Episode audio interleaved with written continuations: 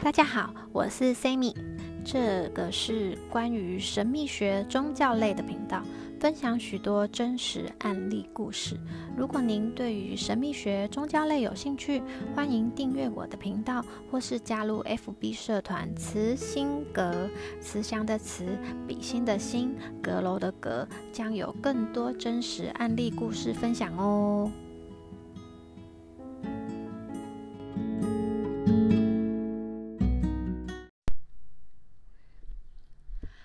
Hello，Hello，我是神明讯息解读的 Sammy。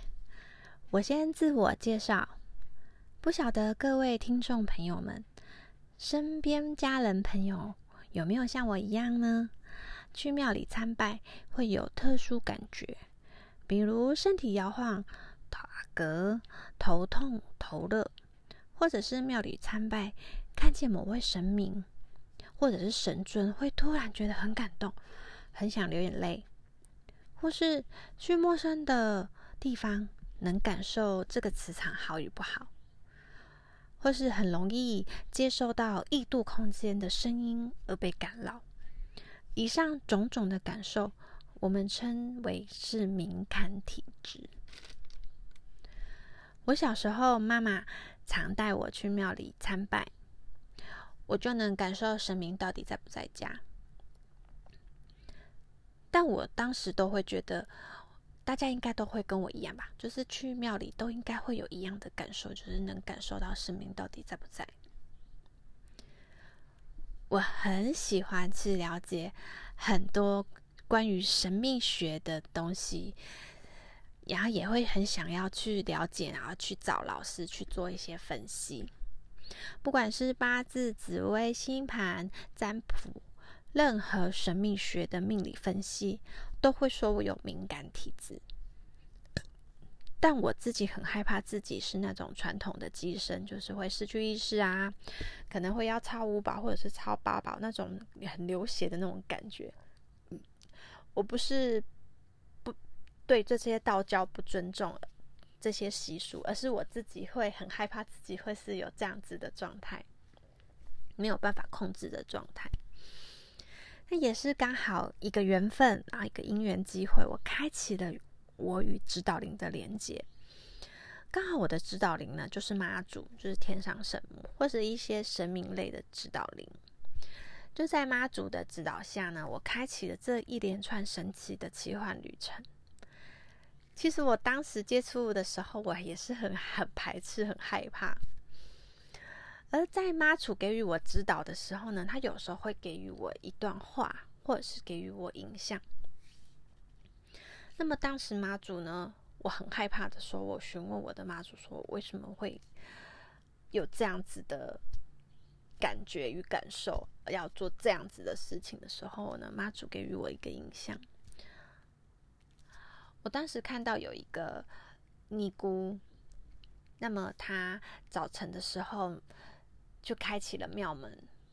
他开启庙门的时候呢，旁边他就突然看见了一个小婴孩。他把小婴孩抱了起来。他觉得小婴孩很可爱，他就决定他要把他带回庙里饲养。那么这个小女孩呢，就渐渐的长大。那在这些呃师姐的爱心与关怀的照顾下呢，她。过了一个很开心的童年。长大后呢，这些师姐才告诉他说，其实他是个孤儿。他很感动的是，这些师姐无亲无故的，但是还是会愿意用很有爱心的方式去栽培他、爱护他、保护他。他就来到了佛祖的面前。他就跟佛祖说：“佛祖啊，我感谢这些师姐用心爱心的照顾他。那么，他如果有能力、有这个机会，他也愿意去帮助更多需要被帮助的人。原来这个小女孩是我的前世。”我终于了解我为何又走到这一里哦，神明又给予我这样子的天赋，让我能用神读取神明的讯息去做一个传递与媒介，让这些心中有疑惑呢、有问题的人呢，可以在这样子的奇幻旅程中询问神明中，去有更有心讯去解决这件事情与方向。我也愿意愿意跟随着妈祖的脚步，一起去帮助这个社会，贡献一点心力与力量。我的方式呢，是带领个案去大庙参拜，去读取神明的讯息，个案再用直角的方式来做确认。直角就是我们台语说的“博杯”，只是或者是有的人直接翻译成国语叫做“博杯”。那么它其实正确的说法是直角。他参拜的方式呢，我就是想要跟大家分享一下这个观念，就是你你去庙里参拜的时候，其实你要想象你就是去一间大间的公司，那个大公司呢，一定会有各个部门去掌管许多工作内容。当你一件文件呢，或者是公文呢，需要去审核时呢，其实会经过很多的部门的主管与审核。所以呢，我们去庙里参拜的时候呢，就会需要一一的去跟所有神明去做禀告一遍。那么询问完，把所有的事情禀告一遍以后呢，就会有跟你比较有缘的神明，就是因为你每个人呢来庙里参拜的感受不同，所以就会有对应的神明呢去帮忙你去解决这件事情。那么我读取完讯息以后呢，我会传达给个案，那个案再帮我用直角的方式去帮我去做神明的确认。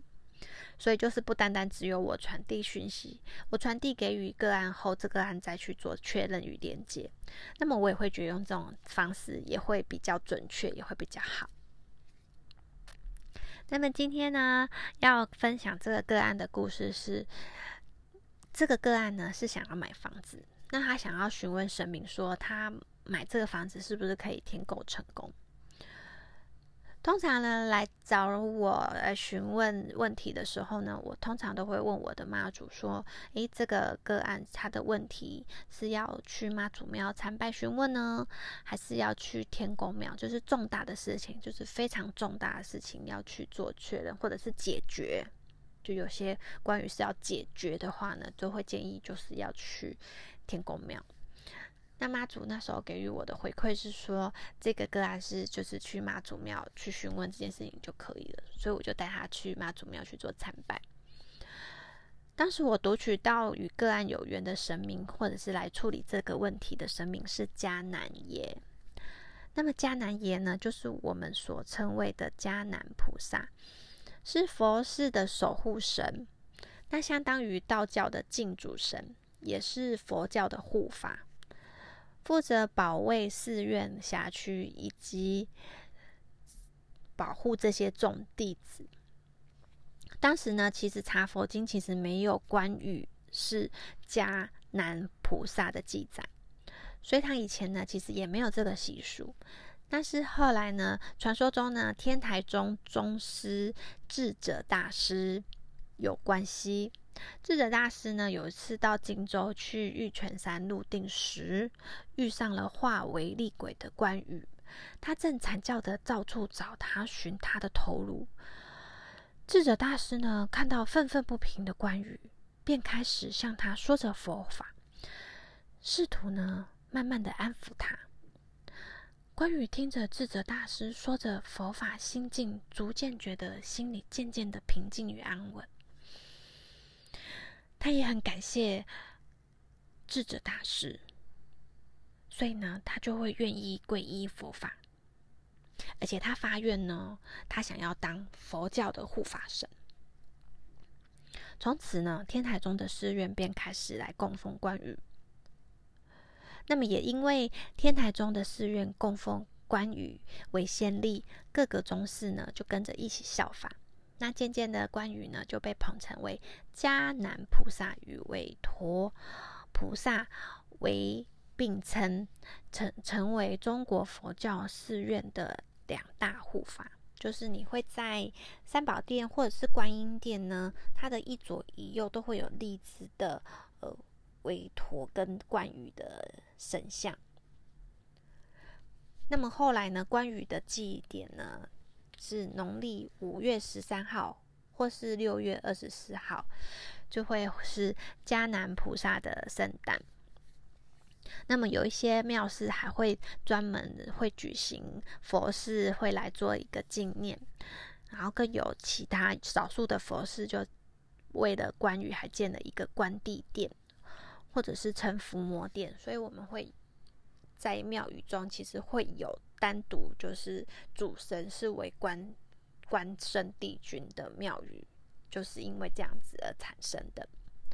那么民间呢，也说关公为财神、五财神。在中国传统民间观念中呢，认为财神是掌管天上财富的神，而关羽呢，则被民间奉为五财神。跟大家说一声抱歉，因为我就是体质比较敏感，所以在录这个的时候呢，可能会有一些打嗝的现象，也请大家见谅。不好意思，那当时呢，相传中理由呢就会有三个。第一说就是说，哎，关羽生前呢非常的懂得理财，那么他在他的笔记本上面呢都会写的非常的清楚，他的原收出存的部分，所以呢就会流传于后代，说是关羽其实是对于金钱的部分是非常的会的。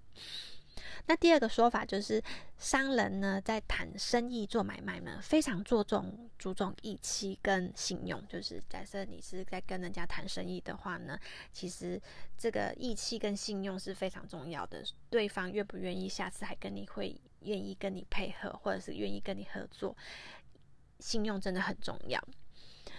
那么关于行事呢，就是有始有终；做人呢，恩怨分明。在商场中呢，与人合伙做生意时，可以请一尊关公，以示君子爱财，取之有道，不背叛合伙人之意。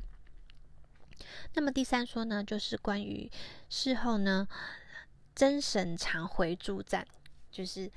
然后呢，所得胜利就是他虽然过失了，但是呢，你只要想要去做一些买卖，或者是呃，你今天可能对于想要去出战，比如说呃，警察或者是官职人员需要去做一个职称的话，都会很适合来拜关羽，就是让你助你一杯之力，然后去取得胜利。所以商人呢，如果呢生意受挫呢，也会希望可以像关羽一样，可以东山再起。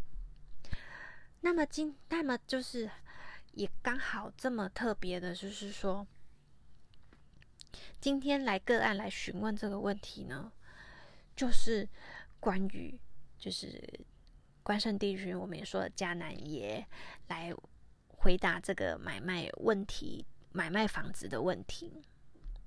那么迦南也给予的提点的时候呢，我要先跟大家分享一下这个直角的含义，就是因为代理个案呢，我读取完以后呢，对方还是要用直角的方式，那我要跟大家稍微分享一下直角直角的含义。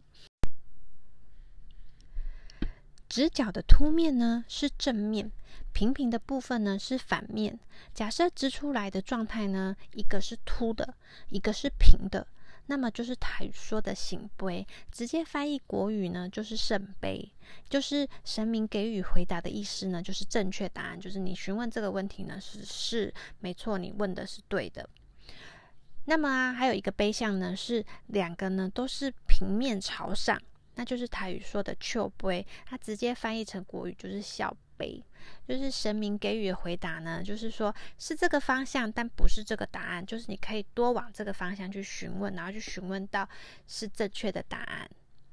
那么还有另外一个背向呢，是两个凸面都是朝上的，那就是我们所说的台语所说的“卡杯”。那直接就是翻译成国语就是“盖杯”。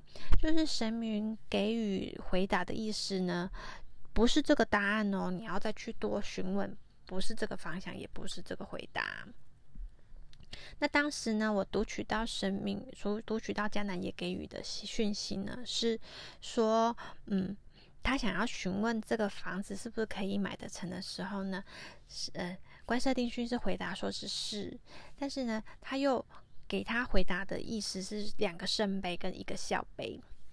那么我读取到的讯息是我通常带带领庙个案去到庙里的时候呢，常常会遇到这个杯相。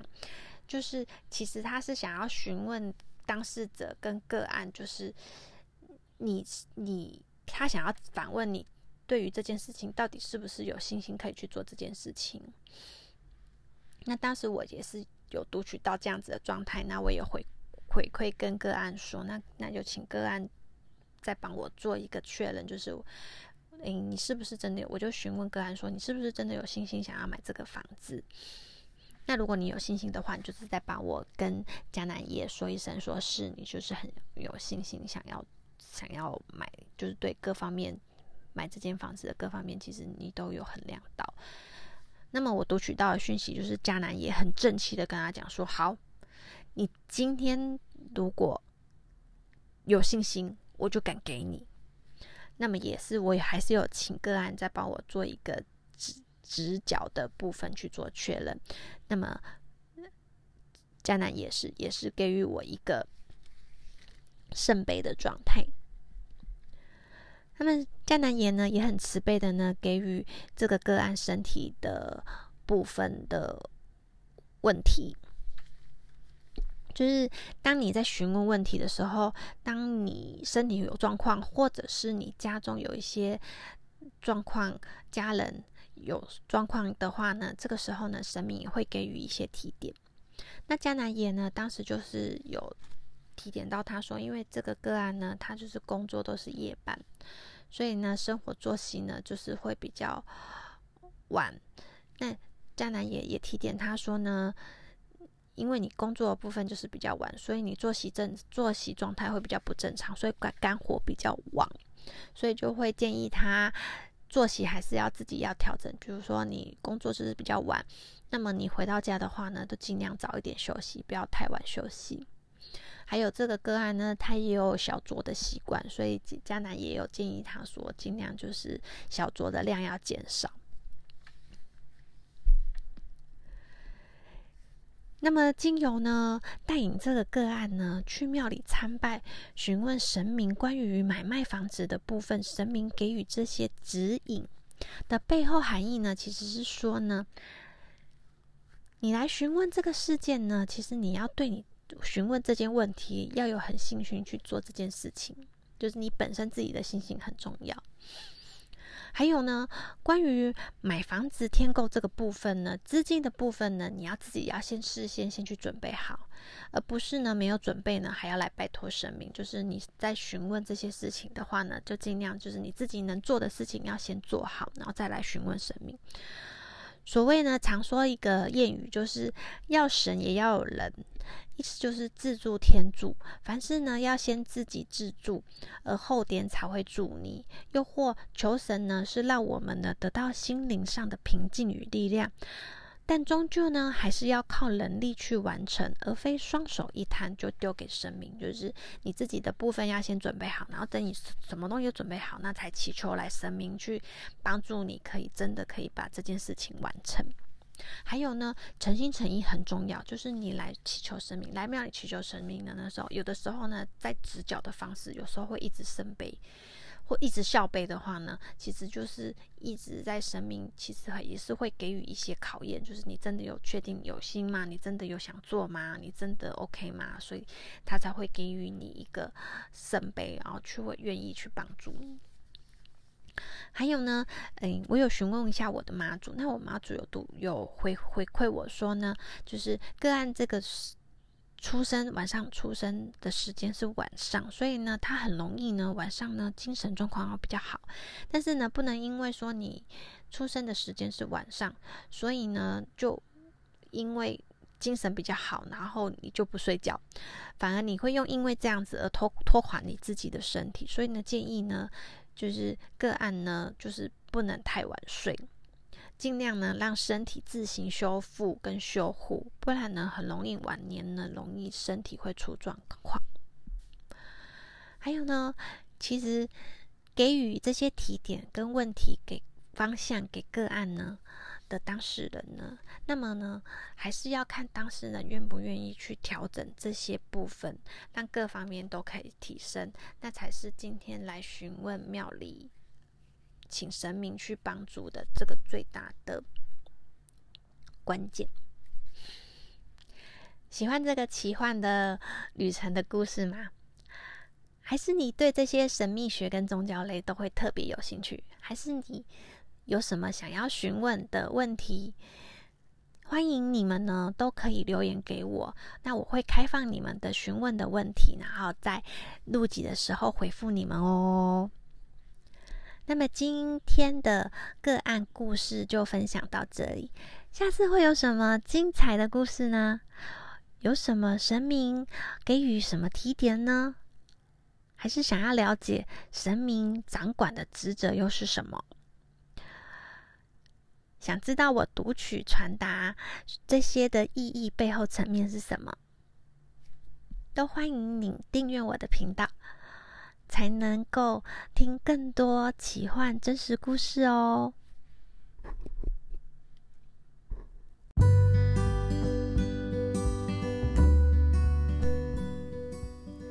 感谢朋友们愿意拨一点时间聆听这个奇幻旅程，了解神明给予的旨意背后的层面与意义，让自己生活层面、精神层面各方面都能够有所改善及提升。